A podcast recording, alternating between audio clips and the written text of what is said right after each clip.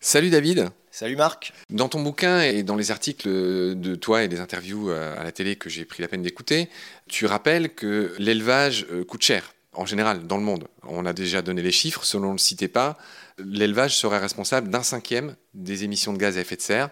Ce serait 30% pour les transports, on l'a déjà dit, j'y reviens pas. Tu dis aussi que la culture du soja, par exemple, pour l'élevage, mobilise 2,5 milliards d'hectares et que ça, c'est 37 fois la France. Donc tu proposes aux gens d'imaginer le potentiel de reforestation, des choses qu'on pourrait faire pour la biodiversité, en libérant une partie de tout ce qui est consacré à l'élevage, sans parler de l'eau. Est-ce que tu peux me donner d'autres faits, d'autres chiffres? Oui, alors ce que tu dis c'est une allusion que j'ai faite dans l'interview dans l'Obs à euh, des travaux qui sont justement euh, publiés dans le livre, qui sont ceux de chercheurs comme euh, Nicolas Saliou et Alexandre Baron, qui sont vraiment des spécialistes du développement durable, disons pour faire simple, qui ont estimé que, effectivement, étant donné que la production d'électricité française et très largement décarbonée grâce au nucléaire, euh, la production de viande de culture serait elle-même peu génératrice de CO2 du fait de l'énergie qui serait utilisée pour produire cette viande de culture. Par ailleurs, il souligne l'importance la viande de culture pour euh, ce qu'on appelle le réensauvagement, c'est-à-dire simplement laisser à la biodiversité retrouver certains espaces naturels pour que la France euh, et le monde en général cessent de voir cette euh, catastrophe à laquelle on assiste tout de même, qui est la sixième extinction massive des espèces. Il est vraiment absolument nécessaire, si on ne veut pas vivre avec simplement pour animaux des poulets, des vaches ou des chiens et des chats, et qu'il y a encore dans le monde des animaux sauvages, il est absolument nécessaire de laisser la nature, je dirais de façon un peu imaginée, reprendre ses droits dans un certain nombre d'espaces. Dans le chapitre 1 de Plaidoyer pour une viande sans animal, donc ce livre qui vient de sortir, que tu as écrit, euh, que vous avez écrit à plusieurs mains, dont celle de ton ami Thomas Lepelletier, qui est astrophysicien, qui s'intéresse aussi à l'éthique animale, comme toi, le titre de ce chapitre est euh, L'élevage intensif, les idiots utiles. Qu'est-ce que tu entends par là? C'est une petite euh, boutade parce que euh, nous avons nous-mêmes, défenseurs de la viande de culture, été euh, qualifiés d'idiots utiles. Du capitalisme. Du capitalisme, des grandes firmes agroalimentaires, disons. Je rappelle, moi, par cette boutade, que si on refuse la viande de culture, dans ce cas-là, à contrario, on apporte son soutien à l'élevage intensif. Donc, ceux qui sont contre la viande de culture sont euh, les idiots utiles de l'élevage intensif, et cela, quelles que soient les critiques qu'ils peuvent formuler contre cet élevage intensif. Je dirais que ce sont des critiques un petit peu euh, faciles, mais, là, il faut passer, euh, je dirais, dans le dur. Ce ne sont pas des mots. Il y a quand même 3 millions d'animaux, dont 80% sont dans l'élevage intensif tous les jours. Ils souffrent concrètement, physiquement. Ce sont pas, nous, on ne les voit pas, mais ce n'est pas une abstraction, c'est la réalité. Et soit on se donne les moyens d'en sortir, soit on collabore à cet état de fait. Et je pense qu'on ne peut pas, si on est réaliste, à la fois balayer euh, l'élevage intensif en disant que c'est une atrocité et dire mais je suis contre la viande de culture. Dans ce même chapitre, il y a un paragraphe qui s'intitule Agir sur l'offre et puis un autre qui s'intitule Agir sur la demande. Est-ce que tu peux me résumer les idées que tu développes? Je détaille un petit peu ce que je viens de dire à l'instant. Si on voulait agir sur l'élevage intensif, on pourrait agir ou sur l'offre ou sur la demande. Et comme je le détaille dans le chapitre, c'est peut-être un peu long d'en parler ici, mais les deux voies ne sont absolument pas convaincantes.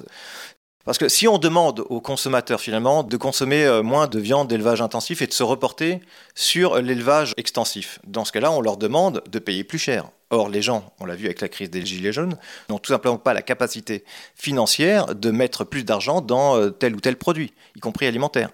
Euh, on peut leur dire aussi d'en consommer moins. On peut leur dire mangez de la viande d'élevage extensif qui coûte plus cher, mais vous en mangez moins. Mais est-ce que les gens ont l'intention de diminuer leur consommation de viande? Qui peut croire un instant qu'on va effectivement avoir une population française de flexitariens On a effectivement des flexitariens, des gens qui consomment moins de viande et qui pour certains la payent plus cher. Mais ce n'est pas le cas de la population française. Donc moi, je veux bien euh, rêver, mais ça n'arrivera pas. Et si vous voulez, euh, sinon, interdire tout simplement l'élevage intensif, et eh ben là, je dirais que des décennies et des décennies de tolérance de cet élevage intensif, qui pourtant est condamné par ailleurs par la loi, puisque vous prenez l'article 214-1 du Code rural, par exemple, mais on peut prendre aussi la législation européenne, il est bien dit qu'un animal doit être placé dans des conditions d'élevage qui correspondent aux impératifs biologiques de son espèce. Ce n'est évidemment pas le cas avec la viande d'élevage euh, intensif, qui donc, malgré la loi, continue euh, d'être euh, produite massivement. David, je voudrais quand même donner un peu à penser à ceux qui nous écoutent. Euh, je voudrais que tu me donnes le pitch un peu des différents chapitres. Il n'y en a que 7-8 euh, dans ce livre. Le chapitre 2, c'est Refusera-t-on la viande pour rabaisser les animaux? C'est un chapitre qui a été écrit par Yves Bonardel. Est-ce que tu peux me résumer sa pensée en quelques phrases? C'est une thèse que soutient Yves Bonardel et d'autres aussi. Lui, il suppose que si on mange de la viande, ce n'est pas simplement parce qu'on aime manger de la viande, c'est aussi parce qu'on exprime par cette consommation de viande un certain goût pour la domination des autres espèces animales. Je mange de la viande, donc je suis le roi du monde, je suis au sommet de la chaîne alimentaire, etc. Il distingue deux types de viandards, euh, la viande blanche et la viande rouge. En gros, la viande rouge, ils sont beaucoup plus euh, assertifs que la viande blanche. Oui, on le voit bien même dans les publicités. Vous prenez certaines publicités Charal, moins maintenant, mais en tout cas, il y a quelques temps, on voyait quasiment les gens en train de, c'était un peu sur un mode humoristique, on figurait les gens comme des lions dans la savane. On voit vraiment qu'il y a cette idée de prédation de l'animal, pas seulement de goût de la viande, mais de prédation de l'animal, avec l'idée que on est un prédateur et finalement on est le super prédateur, donc le seigneur de la création. Ça, c'est la thèse de Yves Bonardel. Est-ce qu'elle est correcte ou est-ce qu'elle n'est pas correcte. En tout cas, il a le mérite de la poser et de creuser cet aspect-là qui est possiblement vrai pour une partie des gens. Évidemment, euh, c'est des sciences euh, sociales comme la psychologie sociale qui pourraient effectivement nous dire dans quelle proportion. En tout cas, il oblige les gens à se mettre devant cette alternative. Si vous avez une viande sans animal et une viande avec animal, la seule chose qui va distinguer la viande avec et sans animal, c'est donc l'animal. Si vous préférez manger de la viande animale, avec de l'animal donc, on est en droit de supposer que ce que vous aimez, c'est pas simplement manger de la viande, mais manger de l'animal. C'est pas forcément le cas. Peut-être qu'il peut y avoir d'autres raisons, comme par exemple l'effet Burke qu'on connaît, l'idée justement, ou alors d'autres euh, motifs euh, idéologiques, comme ceux que développe euh, Jocelyne Porcher. Mais en tout cas, c'est possible, et je trouve que c'est important de pouvoir aborder cette possibilité-là. Très bien David. Il y a un chapitre 3 qui développe tout ce qu'on doit savoir sur cette viande de culture, qui est écrit par Élise de Saulnier, qui m'a rappelé quelque chose parce que j'ai écrit à l'époque un article sur euh, Marc Post et son burger euh, in vitro, qui rappelle que PETA, à l'époque, euh, avait offert un million de dollars pour qui réussirait justement cette prouesse de fabriquer. Donc les gens de PETA, c'est People for Ethical Treatment of Animals. C'est une grande association de la protection animale. Oui, ce qui montre bien que donc les défenseurs des animaux, depuis quand même très longtemps, porte euh, de grands espoirs hein, à cette viande de culture. Alors, si vous voulez résumer un petit peu le chapitre d'Élise Dessonnier, donc euh, c'est une euh, militante et chercheuse qui a à cœur de voir un jour le véganisme se répandre hein, globalement, quoi, qui est une véganisation globale de la société. Je pense qu'elle voit un peu la viande de culture comme une sorte d'étape facilitatrice, disons. Hein. Elle, elle, est absolument critique sur l'idée qu'on puisse rendre les gens véganes. Elle donne des preuves assez lourdes contre cette utopie très irréaliste. Elle dit finalement, vous voulez manger de la viande? Elle dit, bah, finalement, mangez-en, et peut-être qu'un jour, ça pourra favoriser l'avènement d'un monde euh, qui serait vegan. Voilà, disons. Bon, en ce qui me concerne, un monde in vitro me conviendrait parfaitement. Moi, je ne cherche pas à ce que les gens mangent des végétaux, je cherche simplement à ce que les gens ne mangent plus d'animaux. Donc, euh, Enfin, ne tue plus d'animaux pour les manger. Oui, je dirais qu'ils ne mangent plus d'animaux. Ils mangent des cellules cultivées, ils ne mangent plus des animaux. Mais ça revient même, effectivement, tout à fait. Euh, en tout cas. Euh, ce qui te gêne profondément, enfin, tu vois, c'est vrai, on peut en parler, c'est un peu au cœur de ton bouquin. Ce qui te gêne profondément, c'est qu'on tue des animaux, qu'on leur fasse mal, qu'on leur fasse vivre une vie de, misère, de torture, juste pour nos besoins et notre plaisir. C'est ça. C'est pas le fait même de manger. Enfin, bon, bref, euh, après, on tourne un peu philosophiquement. Non. Disons que ce qui va après m'opposer à d'autres personnes qui sont donc antispécistes, animalistes ou véganes, disons, comme peut-être euh, je sais pas, Élise de Saunier ou d'autres, je sais pas, c'est que ils peuvent voir un problème dans le fait de manger de la viande et ils vont justifier ça pour des raisons un petit peu, je dirais, de symbolique, de, perception, hein, de représentation. Voilà. Euh, moi, je pense que c'est euh, largement surévalué, que ce sont des choses qui sont pas importantes. Ce qui compte simplement, c'est qu'on cesse de manger les animaux. Le reste. D'accord, très bien. Chapitre 4, David Olivier, lui, il parle du piège du véganisme. Oui, en effet. Alors, David Olivier a depuis longtemps dénoncé la question animale et, entre guillemets, je dirais, pollué par la question de la consommation individuelle de viande ou d'autres types de consommation individuelle. Pourquoi? Parce que la question passe de est-ce qu'on s'occupe des animaux, oui ou non, de quelle manière faut les traiter, est-ce que je suis vegan, est-ce que je ne suis pas vegan, est-ce que vous devriez être vegan, etc.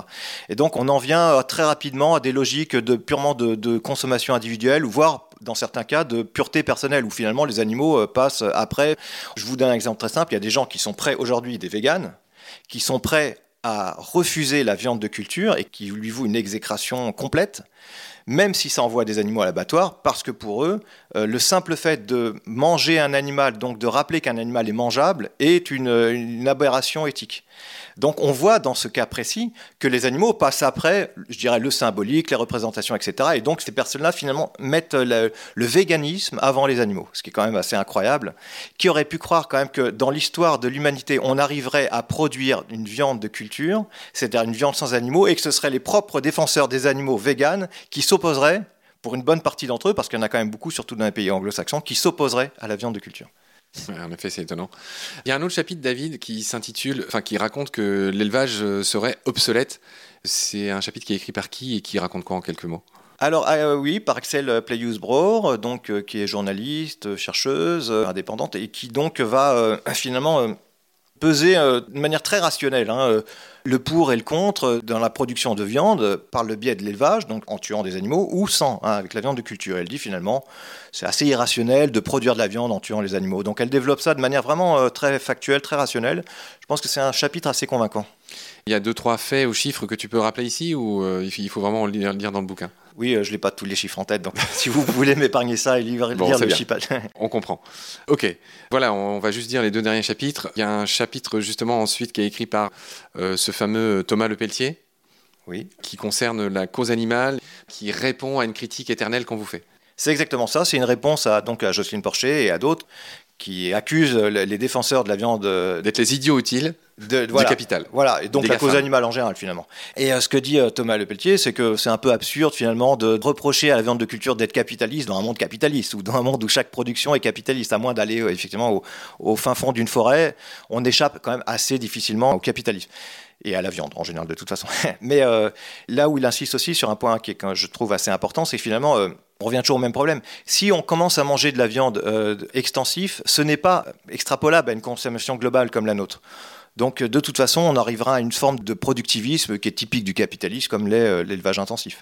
Je suis pas sûr d'avoir compris. C'est-à-dire que si on arrive à, démonter l'intensif et qu'on surdéveloppe l'extensif, ça va revenir au même, c'est ça non, c'est toujours se bercer d'illusions. Euh, les, les opposants à la cause animale, ou en particulier à la viande de culture, disent finalement arrêtez avec vos fantasmes démiurgiques et acceptez qu'on peut vivre dans un monde où il y aurait de l'élevage extensif.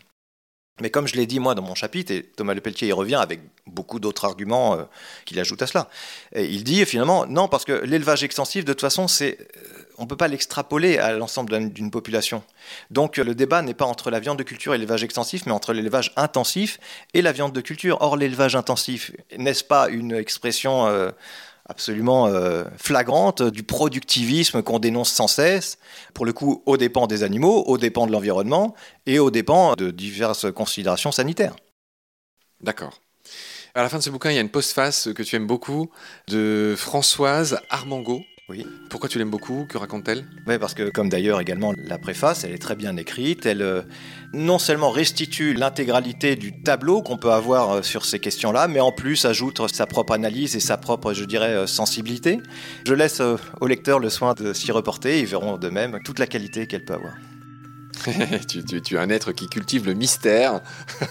Ah, je, peux pas je veux bien vous la lire, cela dit. dans ton bouquin et, dans ta vie. Très bien, David. J'ai fini de poser les questions que j'avais préparées pour toi. Prends soin de toi. À bientôt. Au revoir, Marc.